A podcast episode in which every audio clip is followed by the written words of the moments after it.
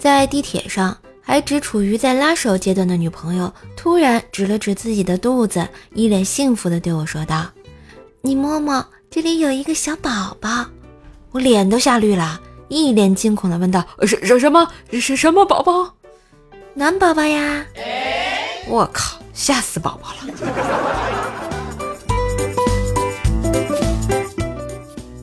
晚上睡得很晚，和一个男生聊到找对象的事儿。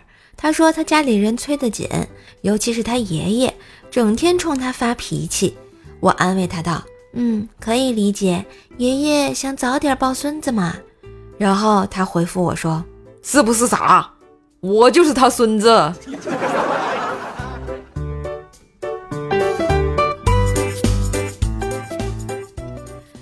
家里住四楼，晚上无聊，趴在窗户上拿着红外线手电往外照。看见一夜归男子，我就照在了他身上，结果突然之间他就消失了。过了半天，我终于发现他在草丛另一端出现了。我靠！原来这人以为有人要狙击他，在草坪上匍匐前进了一百米啊！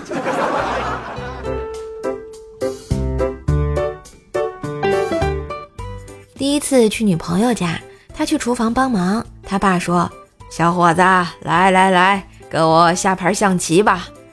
摆好棋盘后，他爸爸问：“小伙子，你的车呢？”这话里有话呀！我灵机一动，理智的回答说：“没事儿，有没有车都一样啊，只要炮打得好，还是能赢的。”每每想到这儿，我就激动的想从轮椅里站起来呀！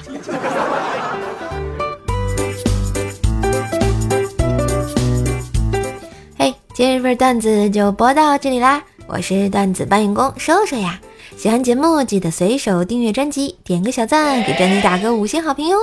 点击瘦瘦头像，可以到瘦瘦的主页订阅你啊更喜欢的专辑。是新开了专辑《奏奈讲笑话》，是一张天津话的专辑。如果喜欢的话，记得订阅一下哟。还可以到我主页的店铺来选购你喜欢的好吃的呢。